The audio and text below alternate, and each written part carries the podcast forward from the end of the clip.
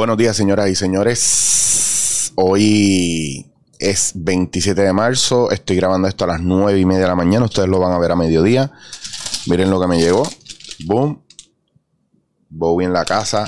Seguimos con la fiebre que nunca se acaba. Bueno, dos temitas bien sencillitos hoy. El primero es, quiero contarles que me pasó algo espectacular ayer y bastripioso a la vez espectacular porque me llamó una persona que admiro mucho y me ofreció ser parte de su elenco de trabajo. Y aunque esta persona, yo siempre que puedo trabajar con, esta persona, le, digo que sí, trato de decirle que sí porque me encanta y aunque no somos colegas del mismo canal, eh, es un sueño mío y ha sido un sueño mío desde que he visto a esta persona. Yo he dicho, yo quiero trabajar con esta persona y se me ha dado. Pero esta vez me hizo una oferta bien chula y le tuve que decir que no. ¿Por qué traigo esto? Porque hay veces que nosotros pensamos que cuando el momento se nos pone al frente o la oportunidad se nos pone al frente es porque sí nos toca cogerla. Y hay veces que usted tiene que ser realista. Y usted tiene que pensar no solamente en usted, sino en las personas que pueden caer si usted falla. Si yo le hubiera dicho casi a esta persona, yo me hubiera cerrado las puertas en tantos sitios porque no hubiera podido terminar tantas cosas y hubiera dejado tantas cosas atrás. Y uno piensa que estas oportunidades se dan una vez en la vida. Y yo pienso que no, usted tiene que ser honesto con usted. Usted tiene que darse una oportunidad como a los demás para usted poder procesar esas cosas y saber que usted va a estar ahí el 200%. Si usted no se puede comprometer full usted no, no, no se lance. De verdad, no se lance. Esta cuestión de, ah, yo digo que sí, después yo resuelvo.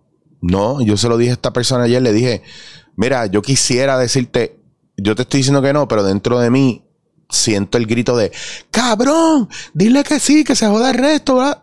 No puedo, no puedo, yo no soy ese tipo de persona. Yo no, si mi trabajo podría lucir mal y yo podría parecer que dejo arrollado a la gente, eh, yo no soy ese tipo de persona.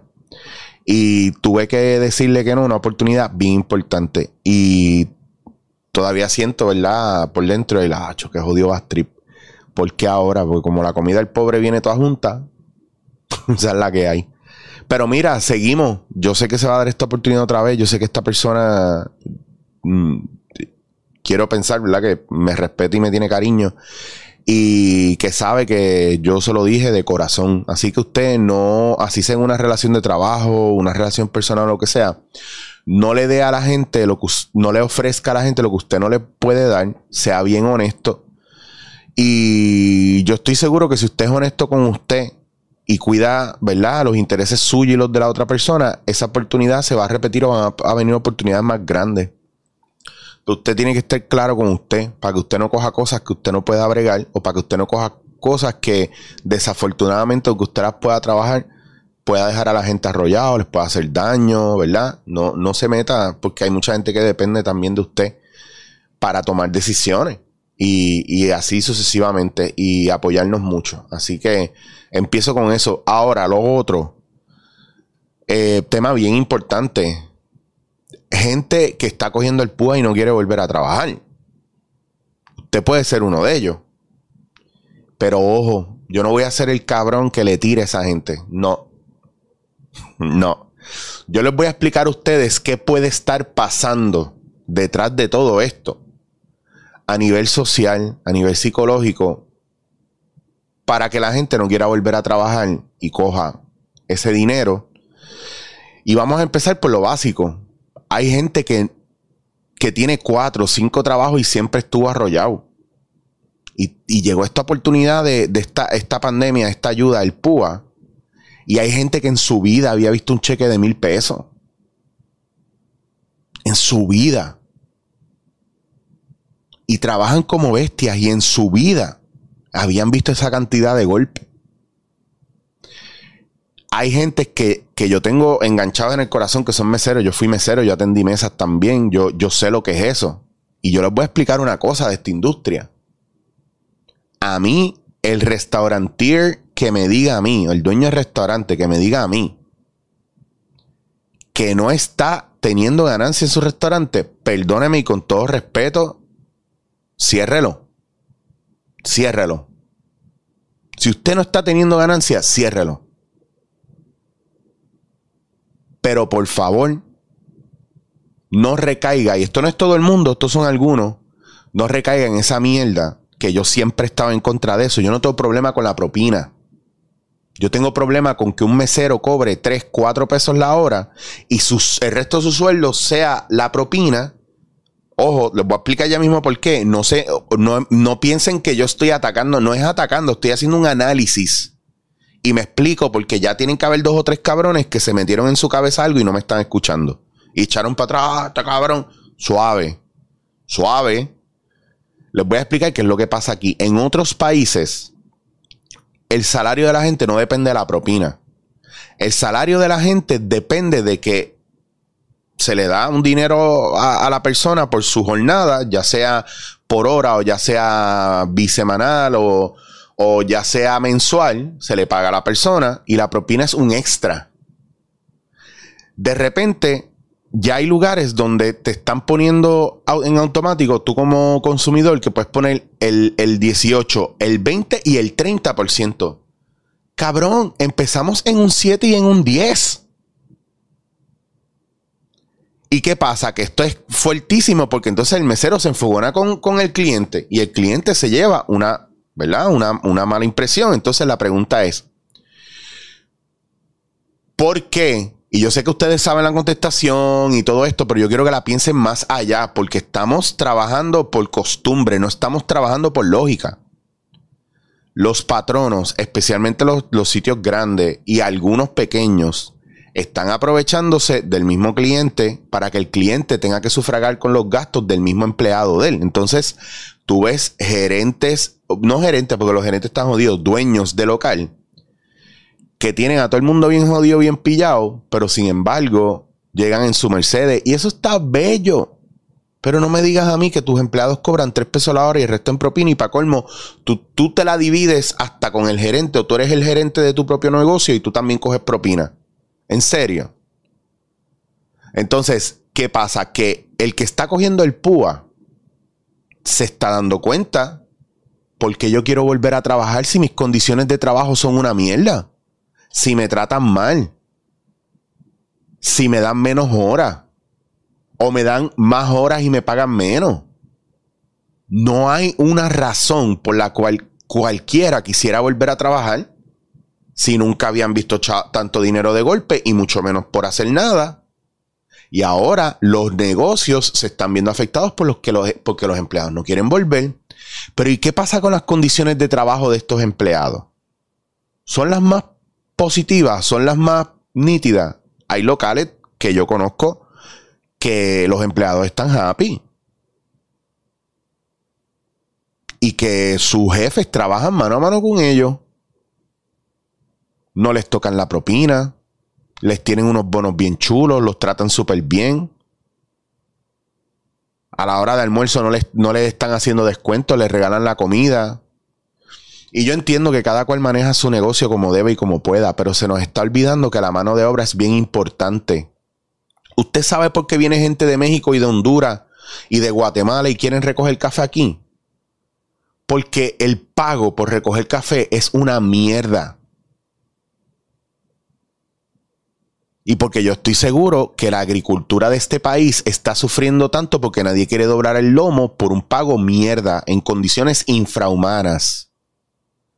Y mucha gente, ¿verdad? Tiene sus negocios y no consiguen mano de obra porque no pueden pagar. ¿Por qué? Porque mira ahora durante la pandemia cuánto negocio cerró, porque el gobierno se preocupó por los negocios grandes y los negocios pequeños. ¿Qué pasó? Que tienen más manejo y control. Hay gente que ha sobrevivido, pero porque logró una estructura de trabajo brutal. Pero hay otra gente que no tenía esa infraestructura y tuvieron caseros que le cobraban la renta bien alta todavía, aún en medio de pandemia gente que estaba, ni siquiera había usado la luz y le estaba llegando la luz bien alta, que no se les dio ni una oportunidad, ni un, coño, vamos a bajarle un porcentaje, por, no, porque se está consumiendo más energía. Y un montón de cosas más. O sea, la estructura gubernamental como tal falló. por muchas razones. No es porque necesariamente no hagan nada. Esto es un caso sin precedentes. Pero ya pasamos el año. Y esto nunca volvió a la normalidad. Y en el proceso estuvimos poniendo palcho por todos lados. Pero no cambiamos eh, la pieza completa. Y va a seguir fallando. Y no podemos seguir culpando a la gente que se queda en su casa cogiendo el puga cuando nunca ha tenido el dinero, cuando siempre ha estado jodido y el puga, el puga, mire señor, si usted piensa que usted paga todo, que usted le paga a la gente en los caseríos y que usted paga el puga y toda esa mierda, usted podría estar en lo incorrecto. Busque bien de dónde sale ese dinero y no diga que ese dinero lo paga usted, porque de repente usted es el mártir ahora y todo le molesta porque todo se lo quitan a usted. Y no, usted no tiene ni idea de lo que le están quitando en los taxes.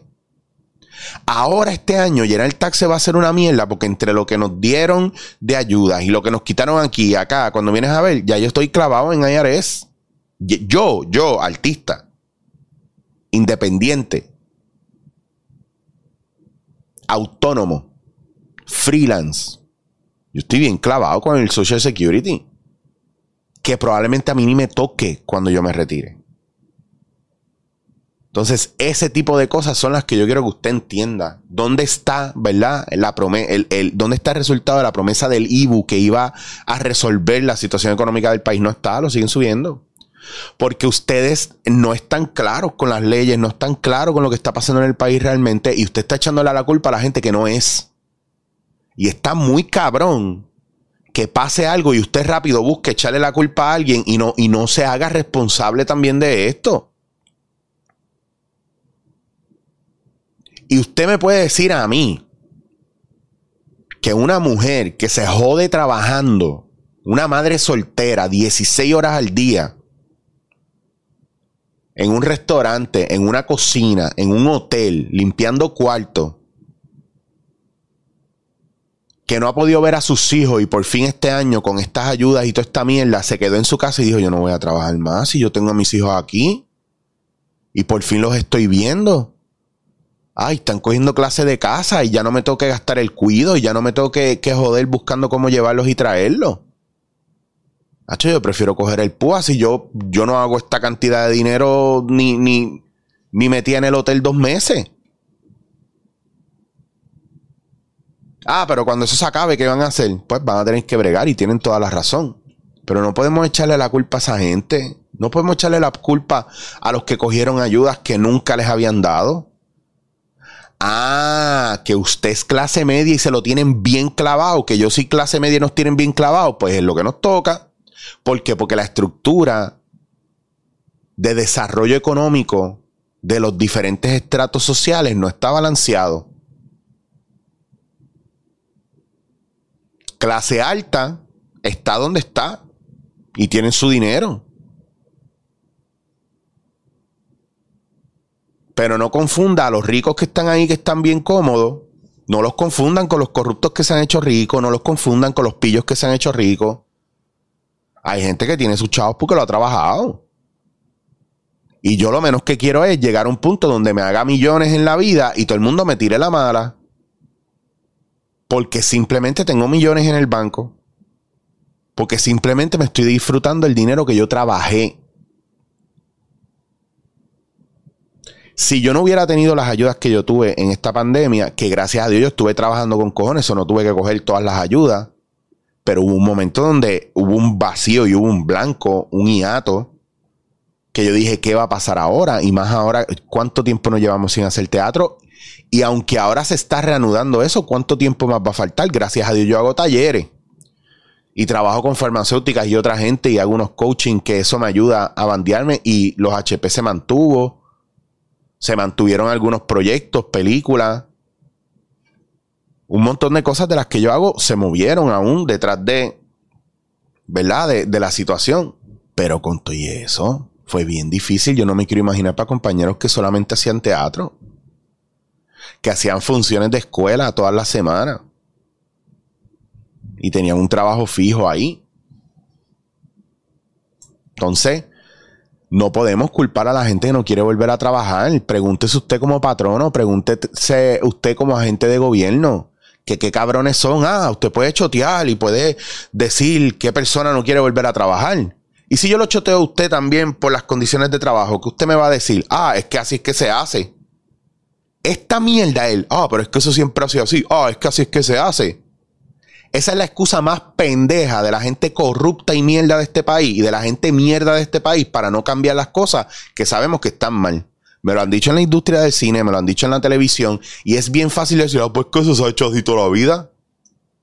¿Usted cree que es normal que yo como, ¿verdad? Persona independiente que trabaja un proyecto, a mí me llamen ajorado, bajo estrés, con una necesidad de que yo haga X proyecto hoy mismo, mañana mismo y que salga con estas especificaciones, pero tenga que esperar tres meses a que me paguen, más me quiten casi el 20% de mi cheque? Eso es con lo que yo brego todos los días. Ah, pero eso te lo tienen que quitar porque no, no me lo tienen que quitar. porque no me lo dejan completo y yo lo pongo en mis taxes? Eso es problema mío. Hay un montón de cosas que nosotros no estamos viendo y no estamos entendiendo. Y hay unas que vienen de la ignorancia y hay unas que vienen de la falta, ¿verdad?, de, entender los procesos. Pero el problema es que, ¿por qué estos procesos son tan complicados que nosotros necesitamos intermediarios para entenderlo?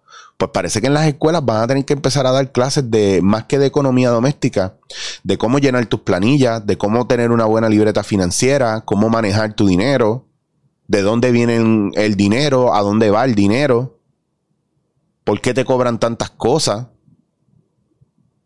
Enmendar las leyes, ¿verdad? De, laborales en este país. Si lo que dejó, lo que firmó Roselló fue un clave para los empleados de este país.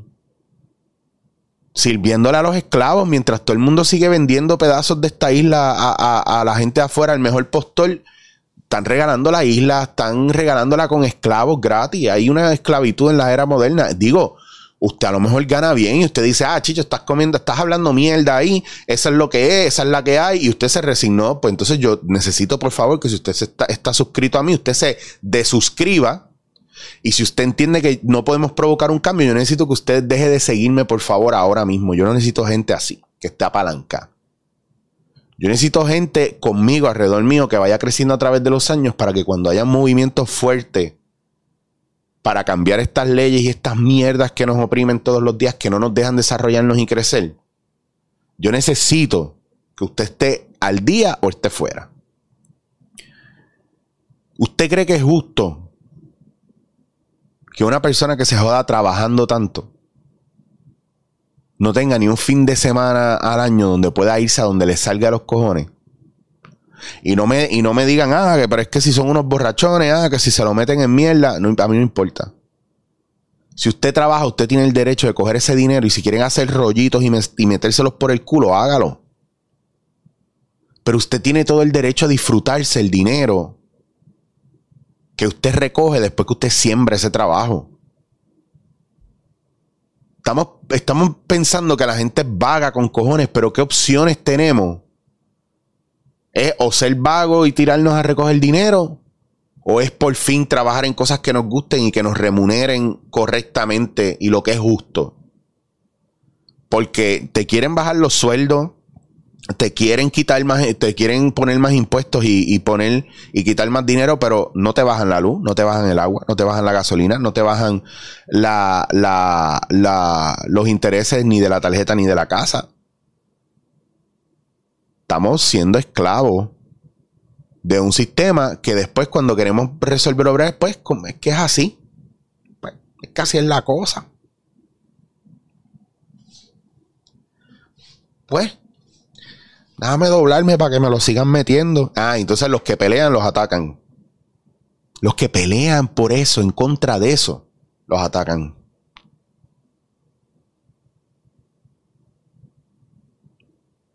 Antes de usted criticar a alguien, de verdad, y se lo he dicho muchas veces, antes de usted criticar a alguien,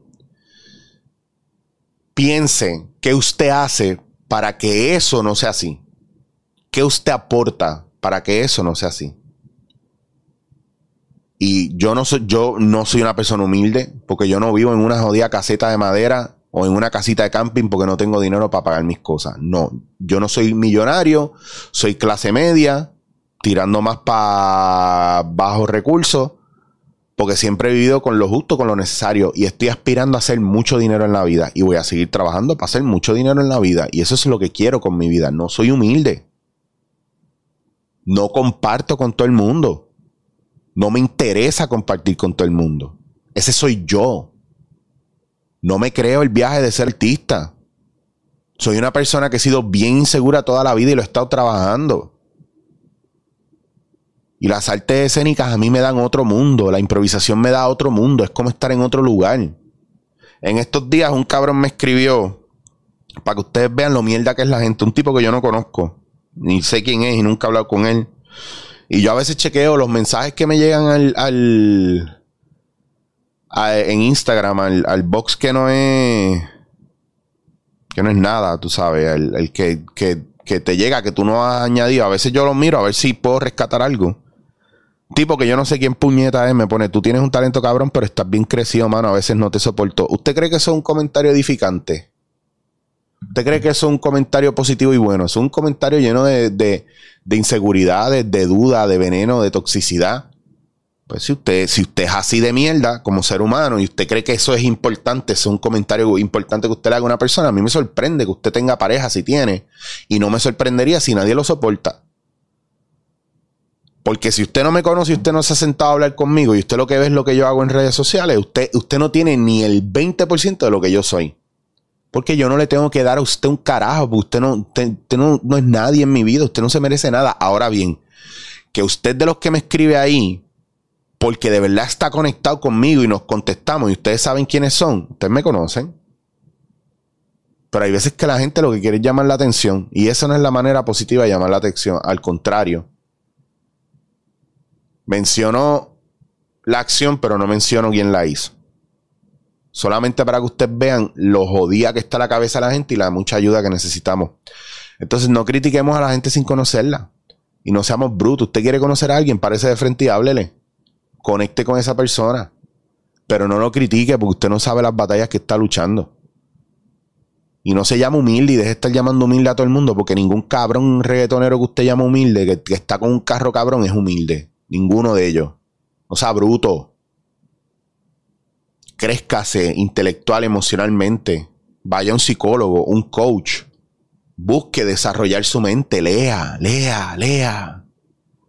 Edúquese para que no sea un bruto y deje de estar casándose con partidos y deje de estar casándose con ideales pendejos, deje de estar casándose con los ismos, que cada uno está hecho para, para, para vaquear, para apoyar un ideal que no necesariamente es bueno para todo el mundo, es bueno para el que lo creó, es bueno para el que lo, quiere implementar.